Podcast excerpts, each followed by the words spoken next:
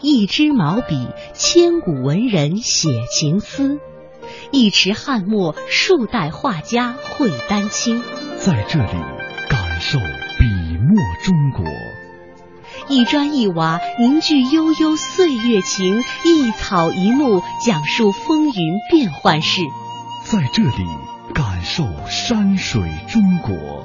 一支昆曲，以利之声起江南；一首秦腔，三秦大地齐和鸣。在这里，感受音律中国。您现在正在收听的是中央人民广播电台香港之声《中华风雅颂》。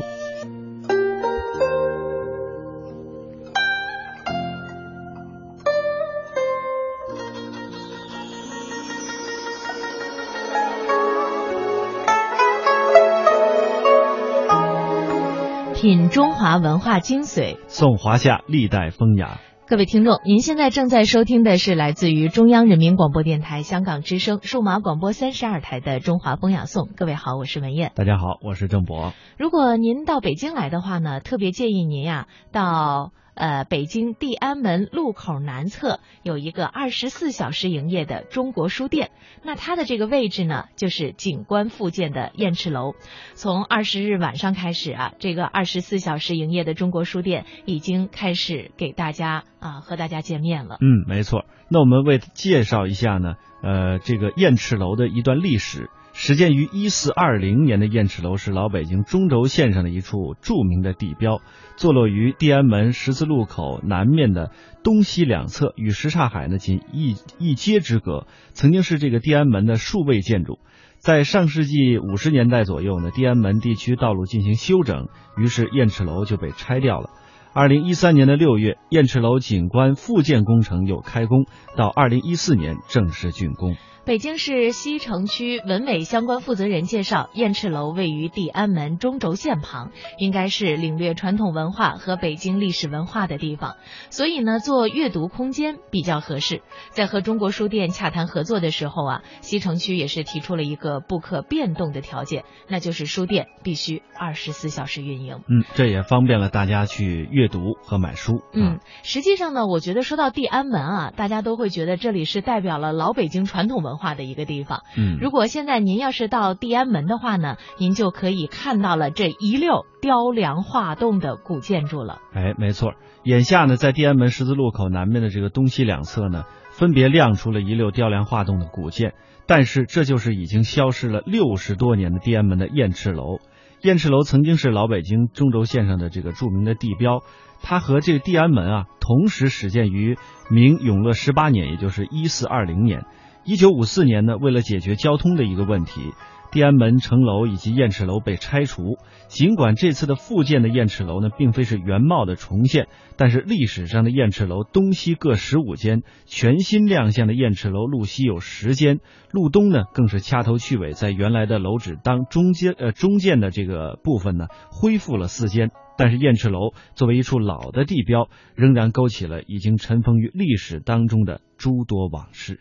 历史上，燕翅楼并不是独立的，它与地安门一起构成了老北京皇城最北端的屏障。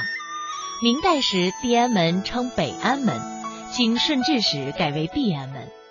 当年的地安门上铺黄琉璃瓦，下面红色墙身，面阔七间，中间开三个方形门洞，寓意天圆地方。与地安门同时兴建的燕翅楼，曾经是地安门的数位建筑。它为东西相对称的两栋二层砖混建筑，各十五间，每座楼的面积约三百平方米。燕翅楼同样是黄琉璃瓦覆顶，远观好似大雁张开的一对翅膀，所以得名。清代时为内务府满、蒙、汉上三旗公署，其作用是皇城后卫哨所。据文献记载，地安门在历史上曾经发挥过重要作用。因为是皇城的北门，与天安门对应，所以百姓又称后门。凡皇帝北上出征巡视时，大多要出地安门；亲祭地坛诸神时，也必走地安门。光绪二十六年，也就是公元一九零零年，八国联军入侵北京时，侵略军曾在地安门遭到皇城护军的顽强抵抗。皇宫近在咫尺，护军豁出命去跟洋鬼子死磕，用血肉之躯为光绪皇上和慈禧太后的出逃赢得了时间。老舍先生之父舒永寿当年系正红旗护军，就是在破城之后的巷战中以身殉职的。在光绪和慈禧出逃之后，守卫在紫禁城的上三旗护军仍然坚守岗位。八国联军冲入午门后，立即遭到护军三面火力夹击，致使侵略军没有能够如期到达慈禧的寝宫。一九零零年，慈禧太后听说八国联联军进北京，忙带了光绪皇帝仓皇逃出紫禁城，走避西安。有文字记载，十五日凌晨六点，慈禧率光绪及大阿哥浦口等仓皇出逃。天未明时，载澜飞驰入宫，说移兵以攻东华门。太后知事情已到最后关头，要跳水自杀。载澜拉住他衣服说：“不如且避之，徐为后计。”太后乃徒步涕泣而出，发不及簪。光绪护住伏吉抱随之，隆裕、瑾妃及大阿哥等一同登车。王公大臣或骑马，或徒步。踉踉跄跄，形成一支千余人的护从队伍，由景山西街出地安门，仓皇西行。上午八点出西直门，天忽细雨，从者皆未写语句，西被淋透，其状萧索凄苦。其实无论是出逃还是游玩，都绕不开地安门这道门。那年头，只要是地安门的正门一打开，就知道皇上可能要出来。老百姓全都聚集在地安门马路两旁，等着目睹皇上的风采。宣统年间，末代皇帝溥仪年轻好动，整天在宫里憋得难受，便买了辆汽车，带着妻妾、内务府大臣、护军统领等到颐和园、香山等处闲逛。北洋政府的军警机关只要接到上司通知，就赶紧把地安门周边警戒好，清水坡街、黄土垫道，门洞大开。迎候皇上出城。一九二四年十一月，冯玉祥将军驱逐溥仪出宫时，末代皇帝也是从地安门出去，直奔他的出生地醇亲王府。只是不像人们传说的那样狼狈。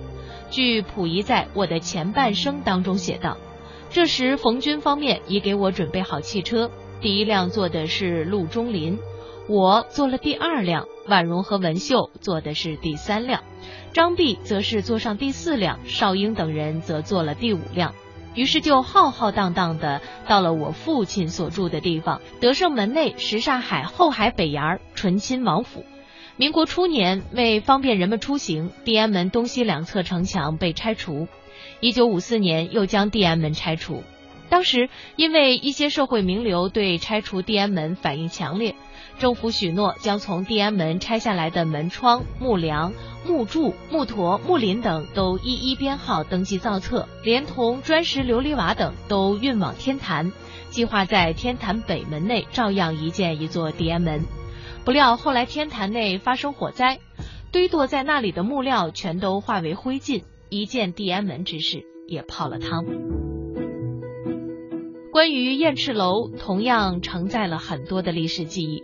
查阅地安门的相关史料，太监出宫暂住燕赤楼，恐怕就是有关地安门大事记中记得最详细的，或者说是最值得记录的事件之一。一九二三年夏天，紫禁城中的建福宫着起了大火。已然逊位的溥仪对这场大火的起因心知肚明，因为当时宫中太监偷盗成风。据溥仪的堂兄溥家回忆说，他曾亲眼看到宫中护军把一个手拿旧椅子的太监拦住盘问。太监解释说是拿出去修理，但护军一检查，发现座椅下面还有一层木板，里面藏了几件金器。当时京城的大小古玩铺不时能够发现宫内的古物，地安门外大街当年古玩店铺就出奇的多。烟袋斜街西口河沿边上也曾是京城闻名的鬼市。看到太监们盗宝，溥仪无计可施。溥仪的英文教师庄士敦曾建议把宫中珍宝拍照后造册登记。于是溥仪令太监到各宫取古物来拍照，太监们有时竟然取不出来。因此溥仪认定建福宫大火系人为，据消防队员说，他们初到宫中救火时，还曾闻到很大的煤油气味。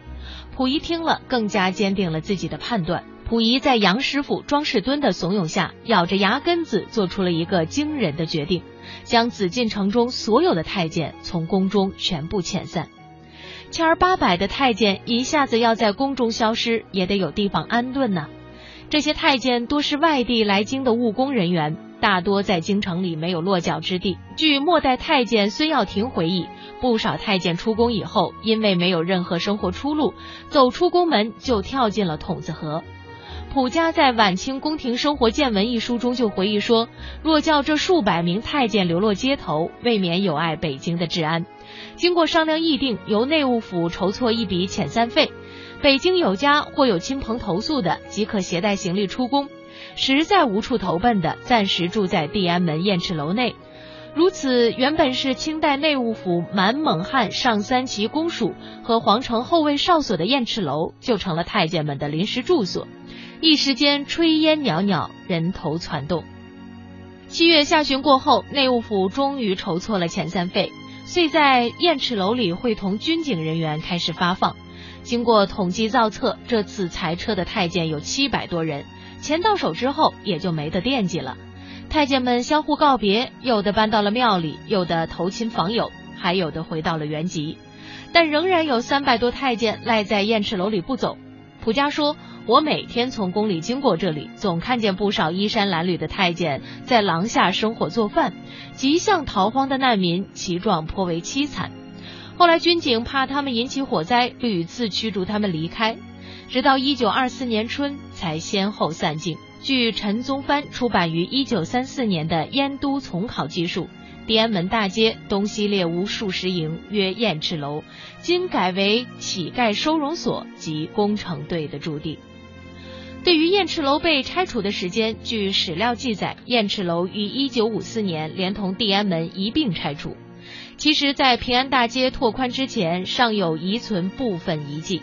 但当年地安门十字路口南面路西，也就是在西楼巷东口与油漆座东口之间，紧贴着皇城墙，有一排二层小楼，砖木结构，木楼梯，二层比较低矮。个子稍高的人不能完全直立行走，里面住着多户人家。在这排二层建筑的南端，还有工商银行储蓄所。该建筑于一九九九年平安大街改造扩建时，才连同西楼巷把口的居民住宅一并拆除。据中国文联出版社二零零八年版《北京地名典》关于公检胡同的词条当中写道：“公检胡同在北有西楼胡同，原称地安门西家道。”是一条位于地安门西侧的小巷，因位于地安门之西，所以得名。西楼巷胡同东口北端有燕翅楼，一九九九年因改进平安大道拆除，由此证明当年确实只拆除了东边燕翅楼，而西边的则在四十多年以后改进平安大街时拆除的。